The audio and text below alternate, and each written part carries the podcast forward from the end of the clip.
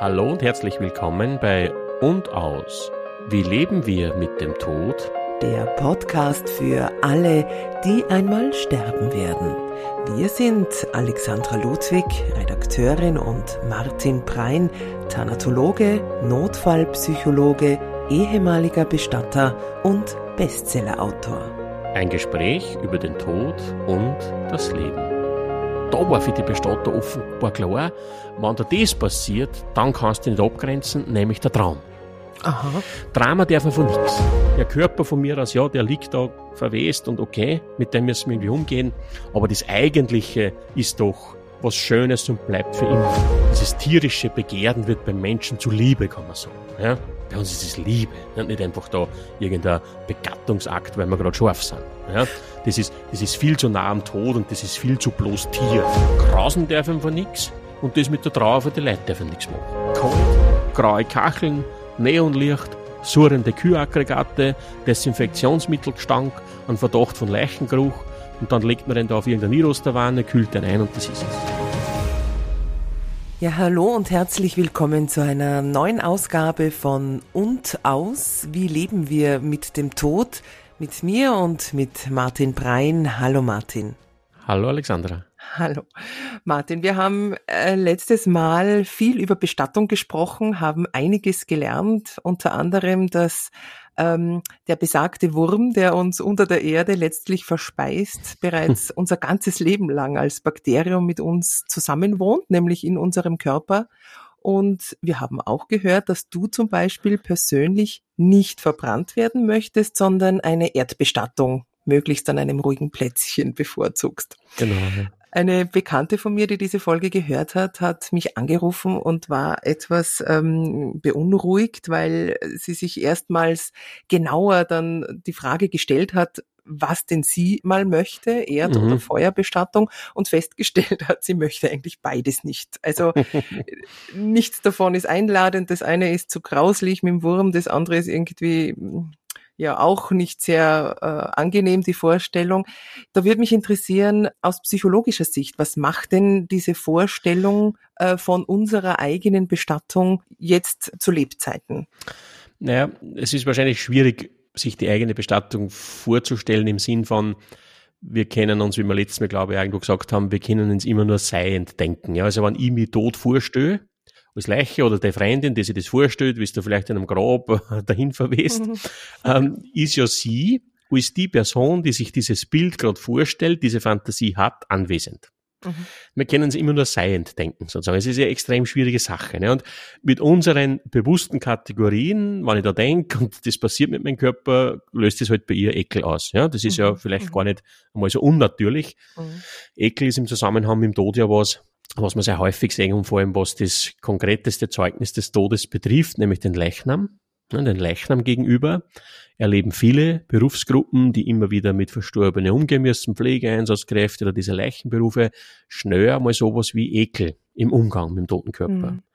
Gerade wenn vielleicht dieser Körper schon, ja, vielleicht nicht mehr ansehnlich ist, weil er vielleicht schwer verletzt ist oder irgendwie zugerichtet, verstümmelt oder vielleicht auch schon irgendwo ein Zeil gelegen ist, ne, vielleicht schon in Richtung Verwesung geht, da stellt sich schnell sowas ein wie Ekel natürlich. Und Ekel ist ja grundsätzlich evolutionsbiologisch sehr sinnvolle Emotion, also eine uns schützende Emotion. Ekel äh, signalisiert uns, oder schützt uns davor, dass wir nichts zu uns nehmen, was für uns nicht gut ist. Ne? Zum Beispiel, wenn ich das jetzt so brutal sagen darf, ne? wenn wir jetzt vielleicht ein Fleisch irgendwo im Kühlschrank haben und das, das vergessen wir und das liegt dann da schon ewig lang drin und dann fängt es zum Riechen an und so weiter, dann schützt uns ganz klar da ein Ekelgefühl davor, dass wir das jetzt nicht essen. Ja? Mhm, mhm. Der Geruch, das Ausschauen und ja, und vielleicht haben sie schon irgendwelche äh, Lebewesen drüber gemacht.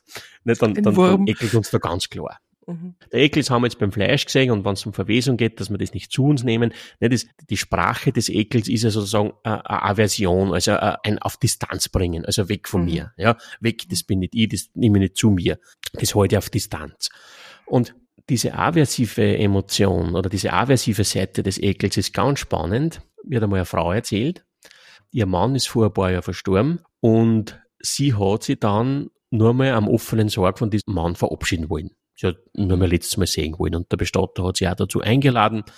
Und sie hat das dann geschildert, wie das war. Sie ist dann in die Leichenhalle gefahren. Der Bestatter hat das schon schön hergerichtet gehabt, dass sie sich da im, am offenen Sarg nochmal von ihrem Mann verabschieden kann. Und sie hat gesagt, sie ist dann davor gestanden am offenen Sarg und der Mann ist drinnen gelegen und er hat das Gewand gehabt, was sie wollte, dass man ihm anzieht. Und sie hat gesagt, er ist drinnen gelegen, er hat ausgeschaut, wie wenn er schlafen hat, friedlich, er ist an einem. Herzinfarkt verstorben, es war äußerlich auch nichts Unschönes, also der war jetzt nicht irgendwie verletzt oder sonst was. Und sie hat gesagt, sie ist davor gestanden, voll der Sehnsucht, voll des Schmerzes, voll des Bedürfnisses, ihn streicheln zu wollen, ihn berühren zu wollen. Am liebsten hat sie gesagt, hätte mir in Sorge gelegt und hätte ihn in Arm mhm. genommen.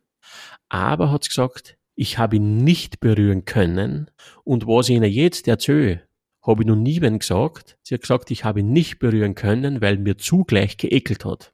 Sie hat nicht hingreifen können. Mhm. Und sie hat dann erzählt, sie können ihnen vorstellen, was mich dann für Schuldgefühle gemacht habe und Vorwürfe, ne? so quasi, jetzt stehst du vor deinem geliebten Mann das letzte Mal und hast solche Empfindungen, ne? wie verrückt, wie depper bist denn du und was mhm. glauben sie, hat gesagt, was habe ich zusammen psychologisiert, vielleicht habe ich ihn gar nicht geliebt und das hat sie jetzt so ausdruckt oder so ein Blödsinn. Mhm. Und Ne, wir haben dann über dieses Phänomen geredet, dass das gibt, was wir auch im Podcast schon mal besprochen haben, diese starke Ambivalenz dem toten Körper gegenüber. Mhm. Ja, also man sagt einerseits äh, Ruhe, Stille, Friede, Trauer, Schmerz, aber auch unrein gefährlich. Das ist die eine Seite. Aber was bei der Betroffenen spannend war, im Sinne der Aversion, ne, was wir gerade gesagt haben, Ekel, mhm. Distanz weg. Eins ist nämlich klar, psychologisch. Wenn diese Frau da drinnen ihren Mann berührt im offenen Sorg liegend, dann begreift sie seinen Tod ein Stück weit auch im doppelten Wortsinne. Ja, begreifen, begreifen. Und vielleicht hat sie genau dieses Ekelgefühl vor dieser radikalen Realität da momentan geschützt. Vielleicht wäre dieses Begreifen im doppelten Wortsinne für sie da in dem Moment noch viel zu viel gewesen. Und genau diese Ekelemotion hat sie vielleicht davor geschützt. Es kann viele andere Gründe haben, überhaupt keine Frage. Hm? Aber Ekelgefühl im Zusammenhang mit dem Verstorbenen, mit dem toten Körper, mit dem Leichnam, mit Verwesung, dass das so stark da ist, kann vielleicht den Aspekt haben, wie wir gerade gesagt haben, evolutionsbiologisch, dass wir uns schützen vor Dingen, die vielleicht wirklich schon Prozesse angenommen oder Stoffe gebildet haben in sich, die für uns gefährlich werden könnten. Mhm. Ja, dies nährt ja auch die Idee des Leichengifts, ja, weil das schon mal gehört hat, das kennen sicher die Menschen nicht, dass es ein Leichengift gäbe. Es gibt natürlich kein Leichengift, aber hinter dieser Idee des Leichengifts steckt so die Vorstellung, dass, so wie der Tod eingetreten ist, in dem Körper sofort Stoffe entstehen Daten, die für uns Lebende gleich gefährlich waren. Ja? Mhm. Haben wir wieder so, so einen Vergefährlichungsaspekt des Leichnams. Es gibt natürlich kein Leichengift. Es entstehen im toten Körper sehr wohl durch Abbauprozesse von Muskeleiweißproteine, zum Beispiel auch Gerüche, die man beim lebenden Körper nicht hat ne, und so weiter. Aber da ist jetzt nichts per se giftig in dem Sinn sofort. Ja? Außer der Körper würde schon wirklich stärker verwesen und die greift es an und hat vielleicht eine offene Stör, da würde man gar was irgendwie essend zu mir nehmen. Ja, dann ist eh klar. Aber wenn dies jemanden interessiert, dieser Aspekt ganz konkret in Richtung Verwesung, toter Körper, Leichengift oder nicht, da gibt's ja den äh, wunderbaren, hm, was ist er, Kriminalbiologe, glaube ich, dieser Mark Bennecke, hm? Mhm, der sich ja mhm. da ganz stark mit diesen Aspekten auseinandersetzt, dieser körperlichen, biologischen Prozesse beim Eintritt oder nach dem Eintritt des Todes. Also da bitte unbedingt einmal anschauen. Aber es gibt einen psychologischen Aspekt, der für mich interessant ist, was in Ekel betrifft, den toten Körper gegenüber. Also man könnte so sagen, ne, wenn wir einen Verstorbenen sägen, der vielleicht schon, oder sägen würden, ja, die meisten sägen das eh nicht, der vielleicht schon, ja, in Richtung Verwesung geht. Oder wenn wir wo ein totes Tier finden, das schon ein paar Wochen wo liegt und schon stark verwest ist. Das führt uns ja vor Augen ein Stück weit. Das bleibt über. Mhm. Das sind wir. Mhm. Ne, wir sind nichts anderes als wie ein Organismus, äh, brutal gesagt, ein Haufen Fleisch, und das dann da vor sich hin verwest und mehr ist es nicht. Und das können wir nicht annehmen, offenbar. Und man könnte so sagen, nicht diese mangelnde Bereitschaft, dass wir nichts anderes sind als wie Tiere, die letztlich, wann der Tod eingetreten ist, verwesen. Und das war's.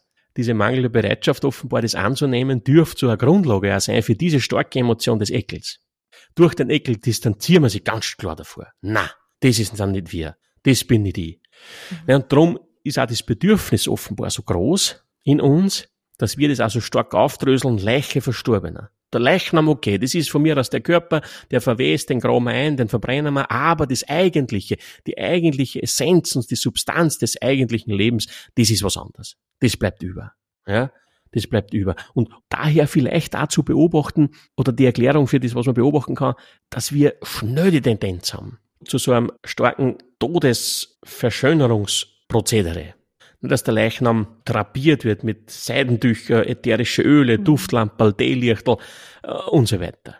Als Gegengewicht äh, zu diesem ja eher abstoßenden oder befremdlichen. Ja, zu dieser Banalität des Todes, ja. des körpergewordenen Todes. Ich habe das oft erlebt, ich habe einmal zum Beispiel längere Zeit im Studium ein Praktikum gemacht auf der Palliativstation.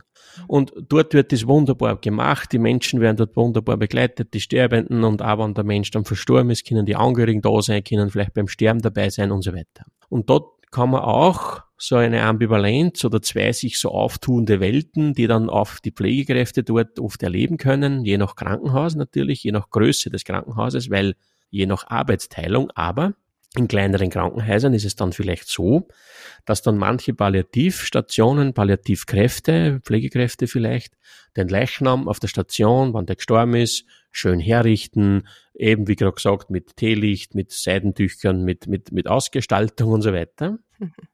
Und dann kommen die Angehörigen und können Abschied nehmen und dieses und jenes. Und dann, wenn das vielleicht kleinere Krankenhäuser sind, wo die Arbeitsteilung nicht so groß ist, dass es da einen hausinternen Hohl- und Bringdienst gäbe, der dann den Verstorbenen abholt und in eine Pathologie verbringt, kann es in manche kleinere Krankenhäuser sein, dass das die Pflegekräfte selbst tun. Dass die dann, wenn der am Samstag, Sonntag verstorben ist, gerade am Wochenende, wo vielleicht auch in diesen Pathologien, wo dann der Verstorbene eingekühlt wird, bis der Bestatter abholt im Krankenhaus, dass die das selber tun müssen, dass sie den halt hinbringen in diesen Kühlraum. Und dann erleben die einen totalen Switch von diesen Welten. Zuerst auf der Palliativstation dieses ja, Todesbeschönigungsprozedere, sage ich jetzt mhm. einmal so brutal, ne, dieses Arrangieren mit, mit schönen Dingen.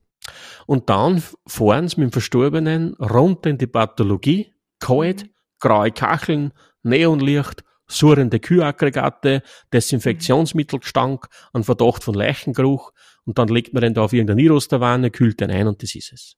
Diese totale Banalität dann letztlich des Todes, also diese beiden Welten. Und das druckt sich oft also aus in dem Bedürfnis, in dem Bedürfnis, ne, wenn das dann sozusagen oft auch vielleicht wenn in eine esoterische Richtung geht, dass man dann sagt, ne, der Körper ist ja nur die Hülle und das, was eigentlich mhm. entsteht, ist dann, ne, wie wenn eine Raupe sich transformiert zum Schmetterling. Kinder wird das gern so erklärt. Nicht der Bruder, der gestorben ist, der Achtjährige ist jetzt der Schmetterling oder ein Vogel. Hat sich transformiert in was Höheres, viel Schöneres. Der Körper von mir aus, ja, der liegt da verwest und okay, mit dem müssen wir irgendwie umgehen. Aber das Eigentliche ist doch was Schönes und bleibt für immer. Und das ist für mich natürlich ein ganz klarer Vorgang auch ne, der, mhm. des Bewältigungsversuches dieser, dieses Entsetzens auch irgendwie, des im Körper gewordenen Tod gegenüber und das soll sein. Da wehren wir uns mit Händen und Füßen, das kann's doch nicht sein.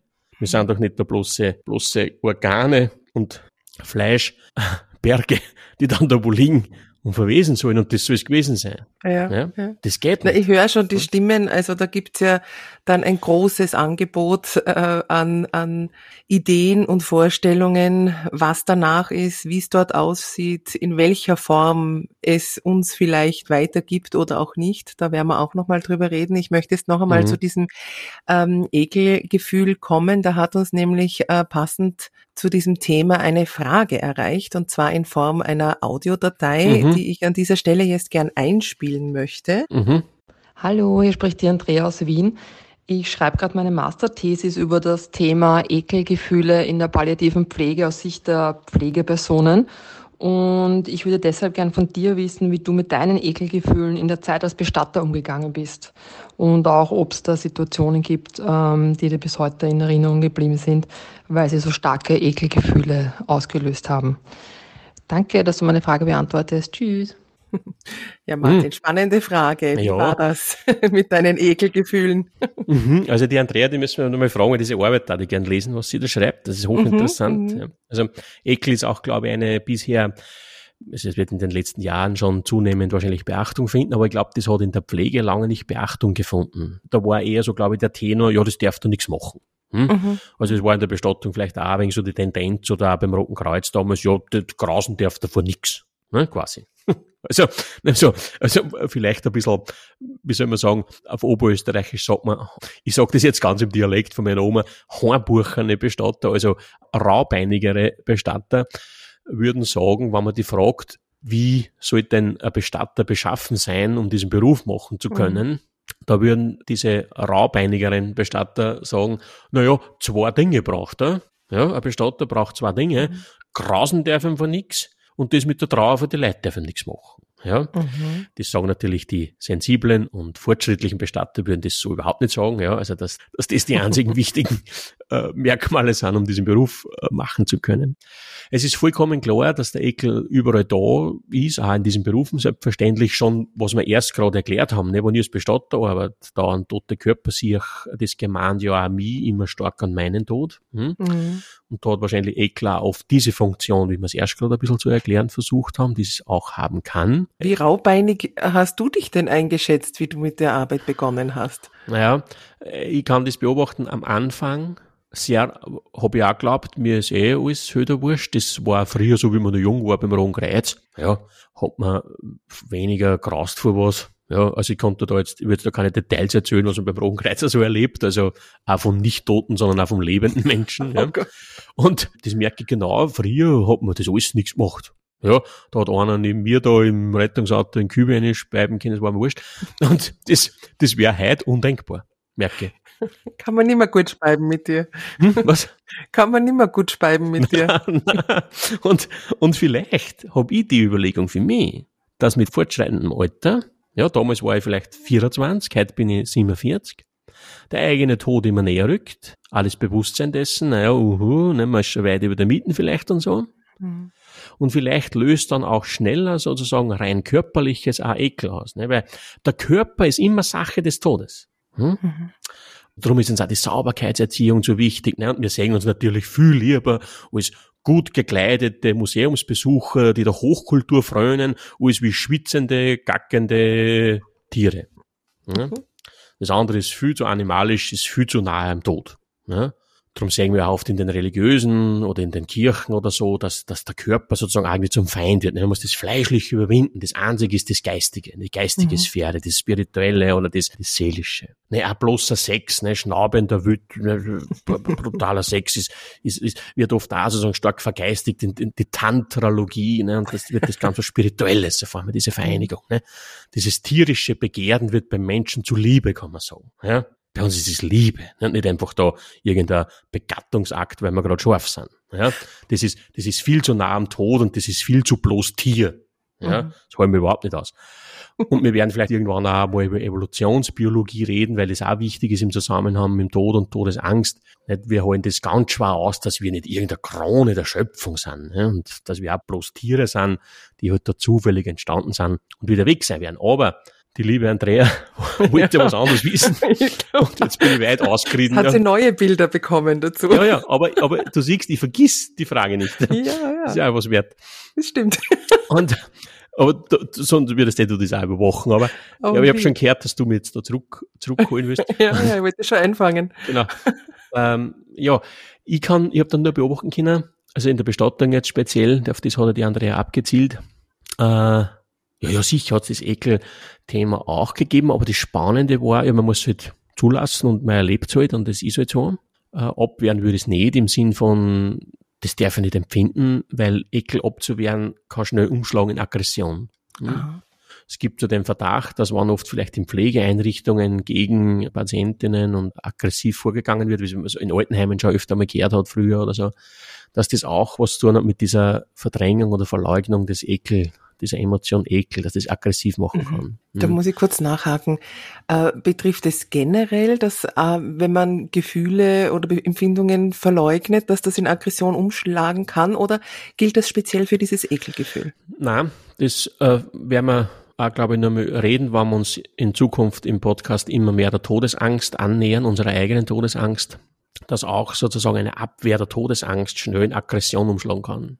Mhm. Oder Abwehr von Schuldgefühlen auch in Aggression umschlagen kann. Vieles kann in Aggression, oder Trauer, verdrängte Trauer kann auch in Wut umschlagen und so weiter. Ne? Mhm. Und verdrängte Wut in Trauer oder in Depressivität. Ne? Umgekehrt kann verdrängte Aggression, so würden die meisten Psychologinnen äh, bestätigen und Tiefenpsychologinnen und Psychoanalytikerinnen äh, verdrängte Aggression kann depressive Symptome nach sich ziehen. Ne? Also hinter Depressionen stecken oft so verdrängte Wut, Aggressionsthemen auch. Ne?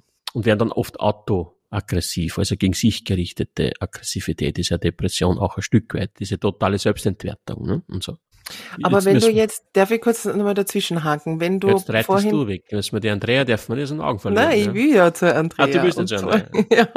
Und so, weil du eingangs gesagt hast, du warst zu Beginn eben auch eher raubbeiniger und war da eher egal und hast da gar nicht so viele Gedanken gemacht und im Laufe der Jahre oder auch im Zuge der eigenen Todesnähe ähm, hat sie dann doch eher mehr Sensibilität dahingehend eingestellt und auch dieses Ekelgefühl. Gibt es den Moment, wo du dir so eine Zäsur Zäsur, wo du festgestellt hast, Moment, jetzt ekelt mich plötzlich ein gewisser Handgriff oder Umgang mit der Leiche, der mir vor einem halben Jahr noch egal war? Na, mhm. das habe ich nicht. Na, das ist jetzt so schleichend passiert und dass ich mir jetzt denke, jetzt per jetzt, also wenn ich mir denke an die Zeit beim Rohen Kreuz oder wenn ich, äh, oder auch manche Sachen in der Bestattung könnte ich jetzt glaube ich so gar nicht mehr tun oder möchte ich nicht mehr, also ja, aufgrund dieser Situation, dass es nicht mehr so ja, wie soll ich sagen, ausholen, aber im Sinn von, ja, Ekel halt eher. Also, dass, mhm. ich, dass man da schon, habe ich offenbar, ja, weiß ich nicht. Vielleicht war es eh früher genauso da, aber es war halt vielleicht die, die Verdrängung besser oder die, oder, ja, oder die, die, die Bewältigung andere oder. Die Selbstwahrnehmung vielleicht. Ja, die so Selbstwahrnehmung, scharf. genau, ja, genau, genau. Ja, ja, ja. Es ist ja, es ist ja total interessant, dass ich habe ja in meiner Dissertation damals, in meiner Forschungsarbeit viele Bestatterinnen und Bestatter interviewt und eingeladen zum Gespräch und zum Plaudern über ihren Beruf und wie es einer so geht dabei. Und das war hochinteressant, weil da hat es mal eine Geschichte gegeben, da habe ich in einer Woche einen ganz jungen Bestatter interviewt, der war 4, 25, hat das gerade einmal drei, vier Jahre gemacht.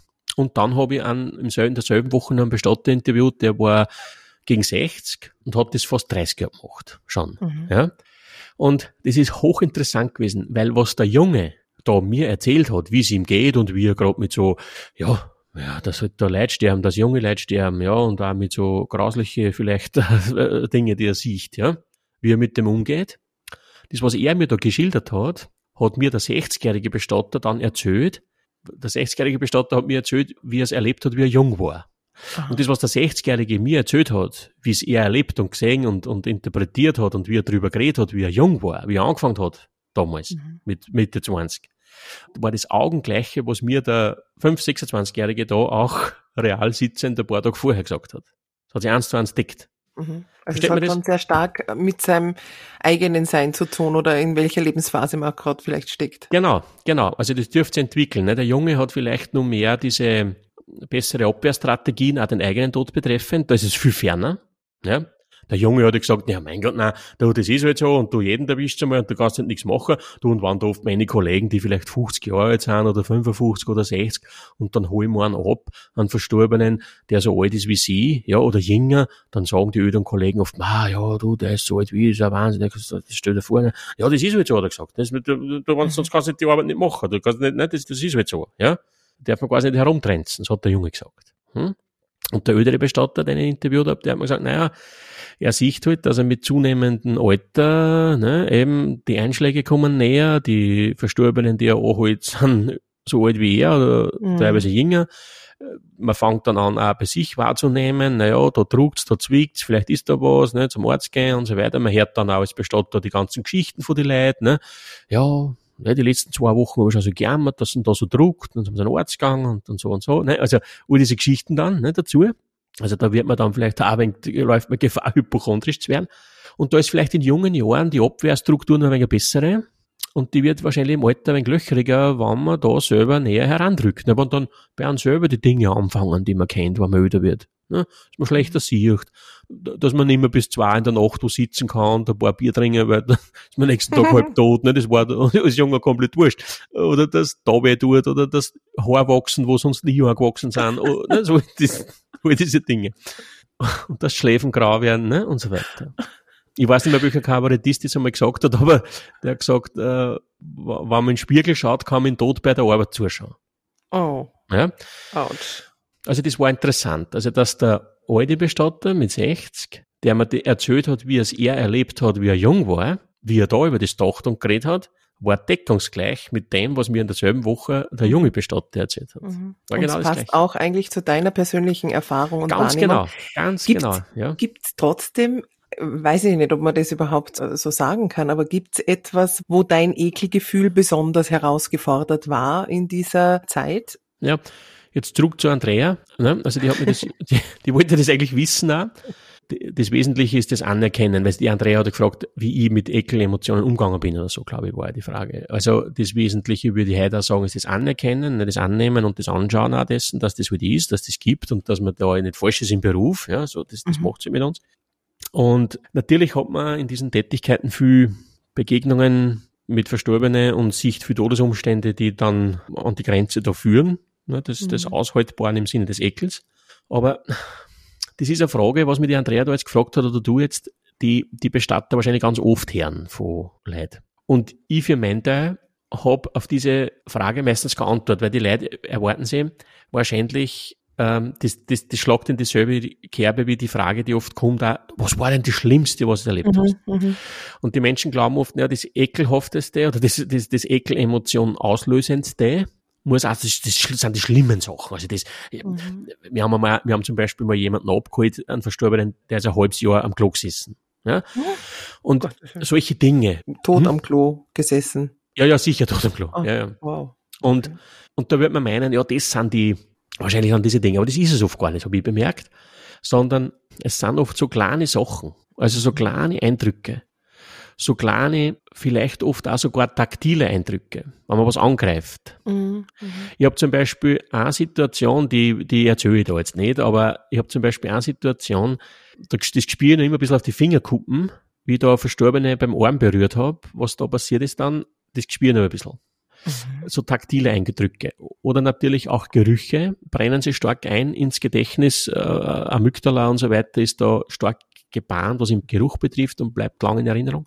Ähm, man muss als Bestatter natürlich auch damit rechnen, das sagen da die Kollegen auch, das ist, das ist in der Bestattung ganz eine normale Geschichte, ne, dass man sagt, ja, wenn man jetzt was da hat, man hat vielleicht einen Verstorbenen abgeholt und da war vielleicht eine starke Geruchsbildung, vor der man sich auch nicht schützen kann, wirklich letztlich, ja, dass dann die Bestatter sagen, ja, du, wenn sowas ist und du riechst sowas und so weiter, dass, dass du das die nächsten 14 Tage vielleicht dann oben wieder mal unterkommt, wie man sagt, dass Mhm. der, der Geruch auf einmal in dir wieder aufsteigt. Ein olfaktorisches Gedächtnis. Genau, ja, ist genau das. Und äh, das weiß man in der Branche, das ist eine ganz normale Geschichte, das kann halt die nächste Zeit einmal so sein und dann ist es irgendwann wieder weg. Ja? Also es gibt schon sowas natürlich auch in dem Beruf, äh, wie in jedem Beruf, ganz egal. Das würden auch alle Berufsgruppen bestätigen, die so Berufe machen, wie jetzt die Andrea, die ja gesagt hat, Palliativstation oder Pflegekräfte, Altenheim und, und Rettungsdienst, Feuerwehr, Polizei, äh, ganz egal, alle, die sozusagen Dinge erleben, die vielleicht für die Allgemeinen nicht so alltäglich sind, ähm, stellt sich was ein, das nennt man in der Psychologie eine Habituation, also eine Gewöhnung sozusagen. Hm, Also man, man weiß schon, wie Dinge riechen, wie Dinge ausschauen und, und es gibt also ein Stück weit Gewöhnung. Also der Körper, der Geruchssinn oder vielleicht auch kann sich dran gewöhnen. Aber oft sind es eben, wie gesagt, das, ich kann da jetzt gar keine Geschichte erzählen im Sinn von, ja, das war ganz besonders so, sondern es waren oft erstaunlicherweise, also für mich, vielleicht haben andere Leute andere Geschichten, so kleine Sachen, so kleine Irritationen in der Berührung von einem Körper, im, im sich Verhalten des toten Körpers, wo man vielleicht bewegt oder dreht oder so. Oder Mhm, Okay. also Ich wollte jetzt eh nochmal zu deinen, auch wenn du es uns äh, netterweise vorenthalten möchtest, ähm, zu deinen Fingerkuppen zurück, wo du das geschildert hast.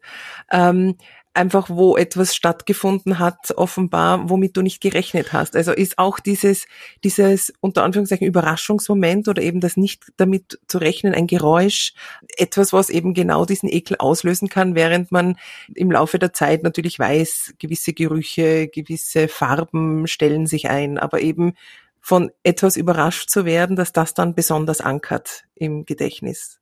Auf jeden Fall. Das wird sicher auch sein. Vor allem, was vielleicht manchmal auch Ekel auslösen kann in einer gewissen Weise. Und da zieht das Ekelgefühl vielleicht wieder stärker auf dieses Distanzieren, sich distanzieren wollen ab, aversiv, wie wir es vorhin gesagt haben, wann zum Beispiel am Körper, wo es nicht in einer Position ist, wie wir sonst beim Lebenden gewohnt sind.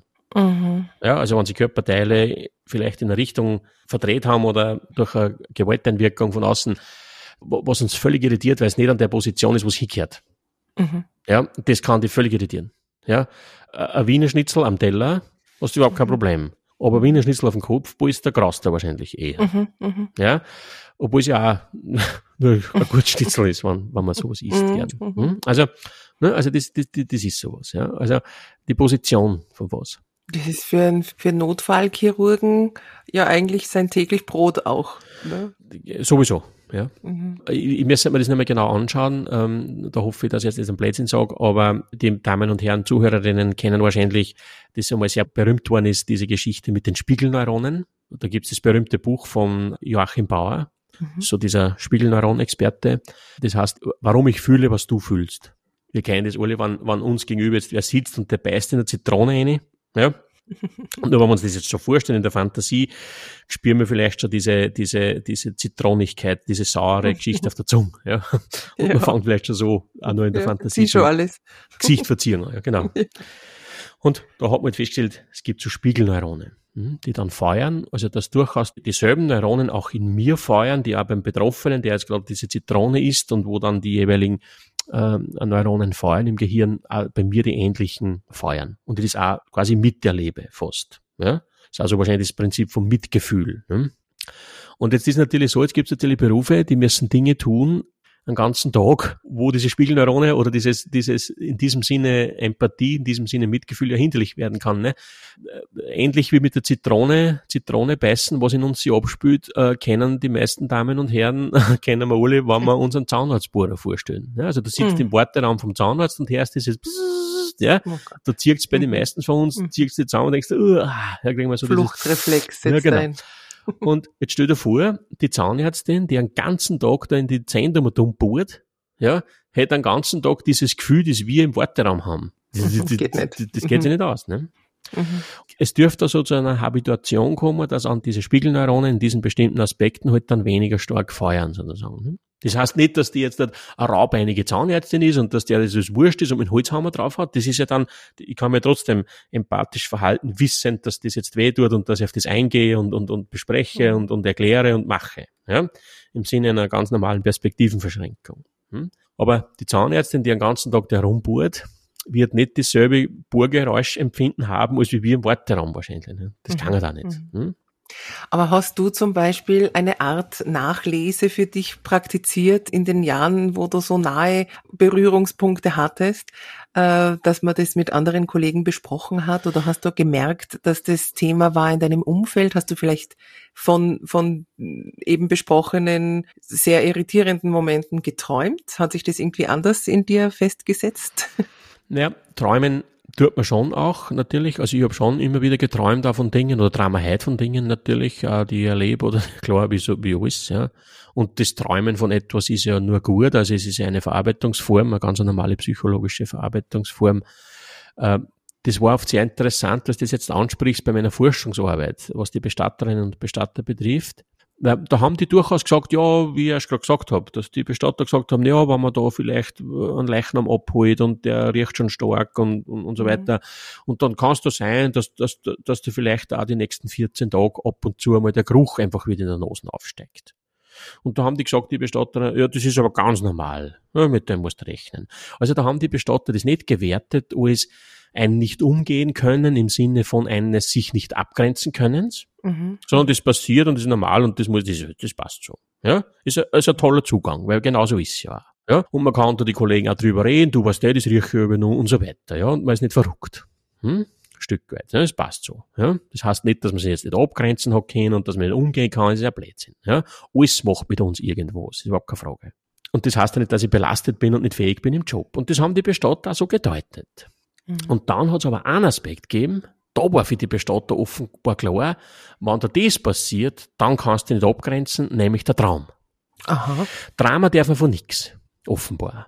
Und das hat sich so dargestellt, oft in meiner Forschungsarbeit, in die Interviews mit den Bestatter und Bestatterinnen, dass ich mich mit ihnen oft zusammengesetzt habe und gesagt habe, nein, also das, das hat immer so ausgeschaut, jetzt vielleicht zur Erklärung, ich habe wahllos, meistens gern auf die Nacht, um sieben, acht Uhr auf die Nacht, irgendwelche Bestattungen angerufen in Österreich.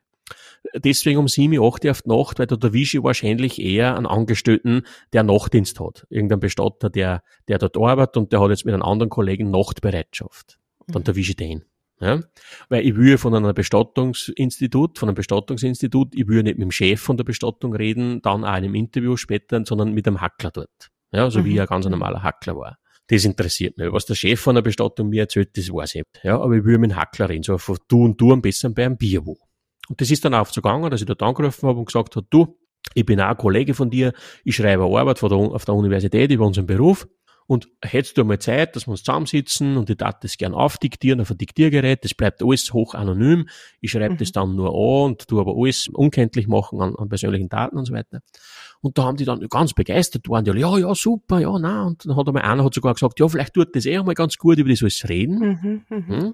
Und dann habe ich das halt immer so gestaltet, dass wir uns irgendwo getroffen haben, gerne auch vielleicht wo wirklich auf ein Bier oder so, ja, dass es am leichteren redet. Und dann habe ich das Diktiergerät immer am Tisch gelegt und haben wir zum Plaudern angefangen. Dann habe ich gesagt, na, erzähl mal, wie bist du zu dem gekommen und überhaupt und wurscht, ja. Und es war oft eine, eine der ersten Ansagen der Bestatter und Bestatterinnen oft, meistens aber der Männer, muss ich betonen, dass die oft gleich mal gesagt haben, ja, ich mache das jetzt seit 25 Jahren, na, taugt mir, also ich kann gar nicht sagen, na, und, und Drama tue ich nix. Aha.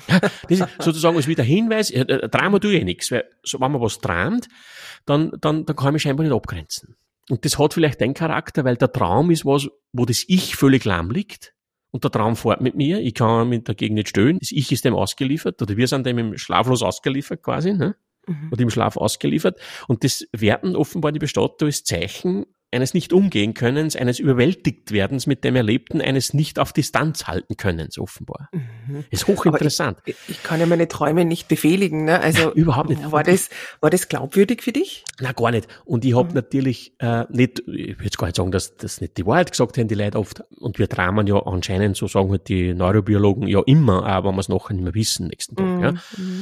Aber es hat einmal einer sich dann eh verraten, der war voll lieb, war so ein richtiger, robuster, ja, so hat ausgeschaut wie der Bud Spencer und so ein Bart und so, wirklich und auch so sympathisch und wie, so wie man sich den Bud Spencer auch vorstellen hat, ja, so, so ein lieber, gemütlicher, ja, und, und geredet hat er wie der Gerhard Bolt, ja, also das, ah. wer den bayerischen Kabarettisten kennt, also wirklich so eine Mischung aus, aus Bud Spencer und Gerhard Bolt, also alles nur sympathisch und, und super. Und, und sind wir da gesessen und der hat auch das, seit 25 Jahren gemacht. Und der hat auch gleich am Anfang gesagt einmal, hat er gesagt, ja, Drama tue ich nix. Ja, Drama tue ich nix. Und dann haben wir geredet und geredet und ich glaube zweieinhalb, drei Stunden haben wir geredet. Und am Ende so dann schon von unserer, unseres Gesprächs hat er halt dann schon so erzählt, ja, über die Firma und hat er gesagt, ja, da, da zahlen sie uns immer in der Firma so Fortbildungen über Hygiene, ne, in Leichnam hygienisch versorgen und so ein Blödsinn, hat er gesagt, das brauchst du ja eh nicht. Äh, da war viel gescheiter, hat er gesagt, weißt, wenn sie uns von der Firma öfter mal wohin schicken Daten. Ja, zum Beispiel mal so, weißt so eine Art Erholung oder so ein Wellness-Wochenend. Nicht, dass man vielleicht wo in, in, in einem Wellness-Hotel auch mit anderen Bestatter, ja, dass man mit anderen Bestatter dort einmal ein Wochenende zusammenkommt und dort Wellness macht und sich zusammensitzt und dann miteinander plaudert. Mhm. E, eigentlich hat er gemeint, eine Supervision. Ja. Das ist interessant. Ne? Hätte ich aber zu ihm gesagt, du brauchst diese Supervision, hätte ich gesagt, ich brauche keine Supervision. Das ist ja für Blödsinn. Ja ne? ja, ja. Aber das ist interessant. Ne? Aber mit anderen Und dann habe ich ihn gefragt, habe ich gesagt, ja, und wenn es da beieinander sitzt mit anderen Bestatter halt in so einem Wellness-Ding dann oft, ähm, wo, wo, was waren da die Gesprächsthemen? Also was war da vielleicht interessant zu plaudern miteinander? Ja, hat er gesagt, äh, wie holt's es ab oder tramst du? Ja, das war interessant. Ja, also drei Stunden später kommt dann das. Ja, und am Anfang äh, trauen wir nichts. Ja, also, aber, weil du das jetzt so gefragt hast, aber es war interessant, dass dieser Traum sozusagen erlebt wird als, als Machtlosigkeit dem Erlebten gegenüber scheinbar und als Merkmal des sich nicht abgrenzen können. Mhm, ja. Ähm, muss, ja, muss ja wahnsinnigen Druck ausüben, ne? Also wenn ja, es so, ja, so wie ein, ein, ein Zeugnis quasi über einem schwebt und wehe, man träumt dann davon. Ich würde ja wahrscheinlich allein, weil ich mir sage, ich darf nicht davon träumen, davon träumen. Ja, wahrscheinlich. Also es wäre ein Eolidrama, man redet nicht miteinander und weil man, weil jeder vom anderen glaubt, ich sage es als erstes nicht, weil sonst glauben die, ich bin für den Job nicht gemacht mhm. oder so.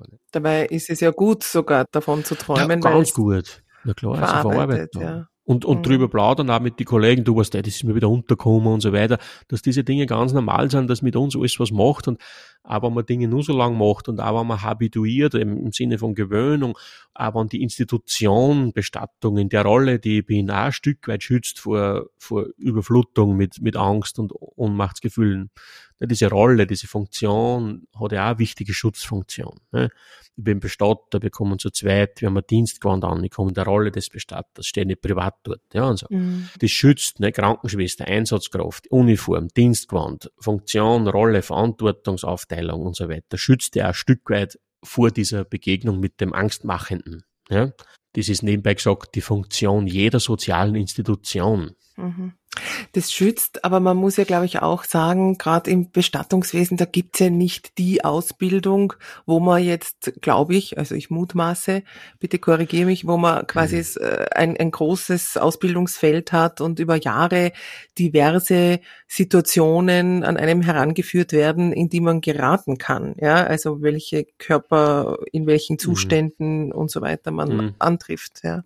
ja, aber das hast du in keinem anderen Beruf, dass das über Jahre sozusagen an alle Facetten der Möglichkeiten, die auftreten könnten, herangeführt wirst. Nein, aber bei, weil ich vorhin Unfallchirurgie mhm. genannt habe, wo halt Körperteile auch verschoben sind, weil wir das vorhin gesagt haben, da habe ich viel mehr wahrscheinlich an, an Beispielen, die ich bebildert oder auch in ja, der Anatomie ja, dann vorher schon mal sehe und da vorsichtig rangeführt werde. Ja, muss er ja, der muss wieder herrichten richtig, der soll den Fuß nicht verkehrt annahen und so weiter. Das war gut, ja. das braucht der Bestatter nicht mehr leisten, ja. Aber das, und vor allem ein wesentlicher Unterschied, weil du jetzt schon zweimal genannt hast, zwischen Unfallchirurg, Umgang mit Körper, Fleisch und bloßes Fleisch und, und Bestatter sind schon einmal, schon einmal psychologisch äh, ein großer Unterschied. Leben und Leben erhalten oder Tod. Ja? Mhm. Dort geht es um Leben, Leben erhalten und retten und schützen und dort geht es um Tod. Ausschließlich Tod und äh, die, auch was die eigene Konfrontation betrifft, auch was das eigene Machtgefühl betrifft. Das herangeführt werden ist ja diese Habituation, haben wir gesagt, die, die kann natürlich nur eintreten durch Erfahrung und durch wiederholtes äh, dem begegnen und tun. Was aber einen Neueinsteiger dieses sich annähern ermöglicht, ist der Dienst und die Arbeit mit anderen Kollegen, die bereits erfahren sind. Mhm. Das schützt ein Stück weit. Ne? Es macht, okay. wenn ich jetzt in der Bestattung anfange und habe meine ersten Tage dort, ja, dann, dann wird es einen Unterschied machen, ob, ob ich jetzt wohin fahren muss, wo irgendwas offenbar args passiert ist, vielleicht ein Suizid oder ein Verkehrsunfall, wo wer gestorben ist. Oder mache ich das jetzt schon 15, 20 Jahre und habe so einen Einsatz schon öfter gehabt und weiß ungefähr, was mir erwartet. Genau. Und wenn ich jetzt als neuer Kollege mit sozusagen salopp formuliert mit einem alten Hasen oder einer alten Häsin, mhm. ja, wohin mhm. fahre, dann schützt es schon mal irrsinnig gut. Ne? Dass ich sage, okay, es ist wer neben mir, der weiß jetzt da ungefähr, was ist und wie es geht und wieso. Und der kann mich da ein Stück weit heranführen und bei der Hand nehmen für mich trotzdem eine Art heldenhafter Beruf, das auszuüben. Vor allem, seit ich dich kenne und mich ja auch öfter schon mit dir unterhalten habe darüber, was ich dich noch nie gefragt habe und ich mich aber ständig frage, ähm, gibt es so etwas, und jetzt bitte mich nicht für verrückt halten, ja. ähm, dass einem Tote, also Leichen, die eine sympathischer ist als die andere? Gibt es so? Ja, sicher, wie, wie im, ganz normal wie im Schon. Leben auch. Ja, sicher. Also vollkommen Also auch, wo man vielleicht so gleich Kopfkino hat, wie ja, war ja. die im Leben oder der im Leben. Ja, ja, ja, ja. Aha. Einrichtung, äh, vielleicht die eine oder andere Verstorbene, der, ja, wo man sich denkt, das, das schaut unheimlich aus vielleicht. Oder wo das Gruseln vielleicht schnell im Vordergrund steht. Oder wo, wo man vielleicht a, a, a, eben eine Feindlichkeit hineinprojiziert oder, oder mhm. äh, das, der Verstorbene könnte jetzt was tun oder so. Ja? Das, das ist sicher. Mhm. mhm. Ja, Wahnsinn. Ich würde mir wahrscheinlich immer ein Stück weit das Leben vorstellen, dieser Person. Ja, ja, sicher. Also für mich wäre es, glaube ich, kein Beruf. Nein, muss ich nicht. aber, aber weil du erst noch, äh, weil du erst noch angesprochen hast, Held, da ist mir irgendwas aufgeschossen, mhm. weil du mhm. gesagt hast, zu diesem Bestatterberuf, nicht der Held oder so. Ja. Und äh, das ist keine unwesentliche Sache, dass du gesagt hast, Held, ähm, weil das ist, glaube ich, auch ein Grund, warum diese Berufe, Pflegeeinsatzkräfte, Bestatter, diese Berufe vielleicht zum Teil machen können, weil es auch diese Heldengeschichte dahinter gibt. Also, dass man die Allgemeine als Held sieht, sozusagen. Ja. Weißt du, man? Also, dass man sagt. Ja, ja, weil die sich daran trauen oder sich genau. dem aussetzen, vor dem genau. wir alle große Angst genau. haben. Genau. Ich kann's nicht, was du tust. Ne? Ja, also, ja, dieser, die, die, die, Aber es fasziniert mich auch. Also ja, es, genau. Aber das wird, wird jede Einsatzkraft, Bestatterin und so weiter mehr oder weniger gern zugeben. Diese Ansage von der Mitwelt, die man oft hört, das konnte nicht oder, oder, wie gehst denn du damit um? Mhm, äh, das mhm. tut schon dem, dem Selbstwert und dem eigenen Narzissmus gut. Das ist schon auch eine Triebfeder. Also, das ist einmal definitiv der Fall und das mag jetzt unschön klingen, aber in diesen Berufen, sei es Einsatzkräfte, Bestatter, ist das vorherrschende Motiv wahrscheinlich nicht das, ja, weil ich gern helfen will, sondern die eigentlichen Motive sind wahrscheinlich auch andere, warum man in solche Berufe geht und macht. Hm? oder wie man so schön weiß aus der Biologie, aus der Soziobiologie, hinter jedem Altruismus steckt eine gute Portion Egoismus eigentlich immer. Ne? Mhm, mhm. Also ähm, mit dieser Heldengeschichte muss man ein bisschen vorsichtig sein. Mhm. Also da, da werde ich wirklich hellhörig. Mhm. Ja, man, ähm, ja, ja. Das, das Martin, diese, weil wir noch mal zum, noch einmal ganz kurz zum Ekel zurück, weil wir haben kurz darüber gesprochen, wie es für dich, wie du es erlebt hast in dieser Zeit. Wie hat denn das Umfeld auf dich reagiert? Also Freunde oder, oder auch Frauen oder wenn du beim Kennenlernen sagst, ja, ich bin Bestatter, komm übrigens gerade von der Arbeit. Hm. Ja, es war so, wie wir glaube ich in, der, in, in einer Folge schon einmal geredet haben, wo wir geredet haben über diese Ambivalenz wenn du weißt. Also da haben wir geredet über Tod, Ambivalenz, Leichnam, Ambivalenz und auch diesen Berufen gegenüber kann man erleben, also dass die Mitmenschen diesen Berufskräften gegenüber starke Ambivalenz aufweisen. Also dass die, dass die Mitmenschen diesen Berufen gegenüber auch ambivalent reagieren. Mhm. Es gibt einerseits vielleicht diese Abstoßung, oh, geh weg. Also ich habe zum Beispiel einmal, und das ist eine Tatsache, ja, es ist eine Tatsache, ich bin einmal mit dem Leichenwagen, also mit, mit einem erkennbaren Leichenwagen, mhm. gefahren und bin an einer Ampel zum Stehen gekommen. Ja, ich war rot. Mhm. Und ich schaue am Ge und neben, nebenbei war der Gehsteig, Fußgängerübergang. Äh, und mhm. ich schaue da halt, jetzt steht da eine Bekannte von mir, ja, die Karin. Und ich lasse Fenster habe kurz und sage, ah, grüß dich, hallo, und haben kurz plaudert. Und es ist eine Person, eine Frau neben mir gestanden, die habe ich nicht gekannt. Aber die haben offenbar zusammengehört, aber die habe ich nicht mhm. kennt. Und habe kurz plaudert, ja, bla, bla, bla. Und dann ist grün geworden und bin wieder gefahren. Und einige Wochen später hat mir diese Karin eingeladen zu sich nach Hause zu einer großen Nikolausfeier. Mhm. Und es war sogar so, da sind bei ihr immer die ganzen Verwandten zusammengekommen mit den Kindern und irgendeiner von den Verwandten oder Bekannten hat dann immer das Nikolaus gemimt, ja, und der ist ausgefallen. Und jetzt hat mich die Karin gefragt, ob ich Nikolaus machen könnte. Und da habe ich gesagt, ja, passt, mache ich gern. Und Ein schauspielerisches Talent erkannt. Ja, voll. Und jetzt bin ich da hingefahren und habe Nikolaus gemacht, da waren ein Haufen Kinder, das war echt klasse, das war ein Riesenaufzug und so weiter. Und nach dem ganzen Geschehen hat dann die Karin zu mir gesagt, ähm, du weißt eh, meine Schwester ist heute nicht da, weil du da bist. Nein. Und jetzt habe ich gesagt, sage ich, du, wer ist die Schwester? Sage ich, die kenne ich ja gar nicht. Habe hab ich schon überlegt, was der vielleicht kenne ich die, was mal beleidigt oder, oder habe ich, um Gottes Willen. Und sage ich, wieso? Also das und wer sagt, ne, stell dir vor, es sagt wer zu dir, du, meine Schwester ist nicht da, weil du da bist. Da, sag ich, was? Ja, und dann hat sie gesagt, die Karin, erinnerst du dich, vor ein paar Wochen, da in der Stadt, bis du mit dem Leichenwagen da stehen bist und wie wir kurz plaudert haben, da bei der roten Ampel. Ja? Mhm. Und die Person, die in mir gestanden ist, war ihre Schwester. War ihre Schwester. Und wie ich mit dem Leichenwagen dort bei, diesem, bei dieser Szene wieder weggefahren bin, hat dann diese Schwester zu der Karin gesagt, ja, wer ist denn das? Wie kannst du mit dem reden? Da ist ein Leichenwagen drin und, und, und, und, so, das Ganze ist chauffiert gewesen. Und dann hat die Karin gesagt, das ist der Martin, den kenne ich schon ewig und, und, was, und so weiter. Und sie ist an diesem Abend dann tatsächlich, und dann habe ich die Karin nur mal gefragt, sag, sag jetzt ehrlich, das ist der Grund? Sie hat gesagt, ja. Und dann habe ich gesagt zur Karin, sage ich, du, bitte Sie vielleicht, bitte Sie darum, weil das war gerade in der Zeit, wo ich zu dem Thema so geforscht habe mit den Leichenberufen. Mhm. So. Mhm. Sagt, ich bitte dich, frag Sie, ob Sie Ihr Empfinden und was da alles in ihr sich auftut, ob sie mir das aufschreiben darf und mir einfach zur Verfügung stellen darf. Warum, warum hat es nicht gekommen? Das hat es dann letztlich nicht gemacht. Ich weiß es bis heute eben nicht genau. Also das ist eine, eine ganz eine, eine dramatische Geschichte natürlich. Und dann hat der Beruf natürlich aber auch diese Anziehung und diese Faszination, ne? wenn die Leute wissen, dass man das macht, dann sagt, du, das wollte ich schon wissen, wie ist denn das eigentlich? Mhm. Dann haben wir wieder diese Ambivalenz. Einerseits die Abstoßung, andererseits die Anziehung. Und bei den Bestatter, die ich interviewt habe, ja, da sind durchaus Geschichten gewesen. Einer Bestatter hat mir glaubhaftest, ich meine, es gehören natürlich immer andere Geschichten dazu, das ist mir schon klar. Aber er hat mir doch glaubhaftest vermittelt, dass er war verheiratet, hat ein paar Jahre später dann in der Bestattung angefangen und das hat seine Frau nicht ausgehalten und es lässt sich zur Scheidung kommen. Hm? Okay. Weil er einen ganzen Tag mit den Toten zu tun hat. Das ist der Aspekt. Also wenn es um sowas geht, was ich durchaus manchmal woher oder gehört habe, dann geht es darum, weil die diesen Tod sozusagen in dieser Weise berühren, in die Hand nehmen, in die Berührung gehen, mit diesem, was wir erst gerade gesagt haben, durchaus auch manchmal, um uns davor zu distanzieren, mit ekelbehafteten, körpergewordenen Tod. Mhm. Weil die so stark draufgängen. Ich habe auch in meiner Dissertation irgendwo die Überschrift, glaube ich, mal geschrieben, Handlanger des Todes. Aber man darf natürlich nicht jetzt nur sagen, wow, das sind die Orgen und die Armen und die stöhnen sie dem und schau und die können mit dem Tod umgehen und die tun das und die anderen haben keinen Umgang und nur die äh, stürzen sich da rein und tun die Sache wie heldenhaft und gut, dass wir es haben.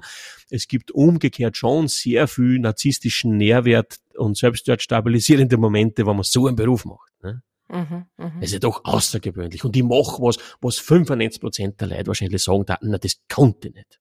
Das hat schon einen Nährwert. Und wir werden später nur mehr hören, wahrscheinlich in einer Folge, die sich mit dem Tod beschäftigen, ist ganz schwierig und ich gehe davon aus, dass die meisten Bestatterinnen und Bestatter sich nicht in dieser Weise, wie ich es meine, mit dem, sich mit dem Tod beschäftigen. Hm. Spannend. Zum Abschluss, Martin, habe ich noch eine ganz andere Frage an dich. Und zwar, die hat jetzt nichts mit Ekelgefühlen zu tun, hoffe ich zumindest. Gott sei Dank. das ist doch schon schlecht. Das ist schon schlecht. Zwar, ich gleich mal drin. ja, trink mal. Äh, Würde mich interessieren, ob es in deinem gegenwärtigen Leben eigentlich Tage gibt, an denen du so gar nicht an das Thema Tod und Sterben denkst oder geht das gar nicht mehr oder geht's gar überhaupt nie? Nein, das geht gar nicht, aber da kommt bei mir ein besonderes Moment dazu, das ich vielleicht im Podcast irgendwann einmal, wenn sozusagen das Vertrauen zwischen mir und den Zuhörerinnen groß genug ist, ich auch einmal an, anreißen werde, erzählen werde, dass ich ja seit einigen Jahren von Panikattacken durchaus geplagt bin und ich stirbe ein paar Mal am Tag eigentlich. Oh mhm. Gott. Oder es mhm. hat Phasen gegeben, wo es nur Ärger war. Ja. Aber das ist ein eigenes Kapitel einmal, eben, mhm. wenn wir uns langsam dann jetzt in Zukunft diesen Todesängsten annähern und so weiter. Ja. Dann nimmst du uns da vielleicht auch ein Stück ins Private von dir noch mit. Ja, schauen wir ähm, mal, ja, wie weit wir, schauen wir mal. Wie weit wir da gehen ja. Aber genau. genau. Mhm. Aber wir denken wahrscheinlich alle mehr oder weniger trotzdem jeden Tag irgendwie an den Tod, ob es uns bewusst ist oder nicht. Ja, ja da, werden wir, da, da werden wir eine eigene Folge machen, mhm. wie wir auch äh, mit diesem Todesbewusstsein umgehen und wie wir das können, dass wir weitgehend nicht dran denken und dass wir aber unbewusst viel, viel häufiger am Knochen des Todes nagen, als was mhm. uns bewusst ist. Mhm. Viel, viel häufiger. Und wir viel mehr davon beeinflusst sind, als was uns auch bewusst oder klar ist. Mhm auch wenn man persönlich betroffen ist aufgrund eines Verlustes im Umfeld, natürlich nicht nur dann, dann nein, nein, nicht Fall. nur dann. dann. Dann ist sehr aufgelegt. Aber ich meine ja, jeder, der sich sozusagen frei und wegwähnt von dem Thema und sagt, ja, ja, da beschäftige ich mich mal, wann es soweit ist und den Podcast von Brian hoch immer schon gar nicht an, da nagt das Unbewusste viel häufiger am Knochen, also, also was, mhm. was, was klar ist. Aber das ist die andere Baustelle. Ja. Da reden wir mal drüber, aber es ist auch immer spannend, dass wir uns, wir trotzdem ja auch immer davon umgeben sind, ein Stück weit, äh, durch die Nachrichten oder Ständig. spätestens beim Ständig. abendlichen Fernsehkrimi oder dem nächsten True Crime Podcast, ja. äh, dann dreht sich doch wieder alles ein Stück weit um unsere Endlichkeit und um tote Körper oder wie du das letztens so treffend wie makaber formuliert hast, um den stoffwechselbefreiten Zustand. Ja, genau. In Aber das, das wird uns nur beschäftigen, auch diese ja. psychologischen Schutzmaßnahmen, die wir da haben, eingebaut haben, äh, mhm. dass das geht. Ja, ja. ja das Dass wir da permanent spannend. konfrontiert werden und trotzdem nicht konfrontiert werden. Hm? Ah genau. ja. Da hast du mir wieder was zum Nachdenken mitgegeben. Genau. In diesem Sinne, Martin, ein herzliches Dankeschön an dich. Ja, danke. Auch an Andrea aus Wien ein großes Dankeschön für ihre spannende Frage. Ich hoffe, sie ist soweit beantwortet, sonst bitte einfach nochmal eine schicken. Genau. Und ja, wie immer, jederzeit gerne schriftlich oder via Sprachnachricht an unsere E-Mail-Adresse und aus gmx.net oder auch über Facebook auf deiner Seite zum Beispiel, Martin. Ja, und auf deiner Homepage findet man auch jede Menge zu dir und deiner Arbeit unter www.martinpein.at. Ich bedanke mich sehr herzlich bei Ihnen, liebe Hörerinnen, liebe Hörer Und ich freue mich, wenn Sie nächstes Mal wieder dabei sind. Und vielleicht lassen Sie uns äh, ein Like da, dass es Ihnen gefallen hat. Und auch wenn es Ihnen nicht gefallen hat, lassen Sie uns auch ein Like da. In diesem Sinne, genau, in diesem Sinne bleibt uns nur mehr zu sagen und aus.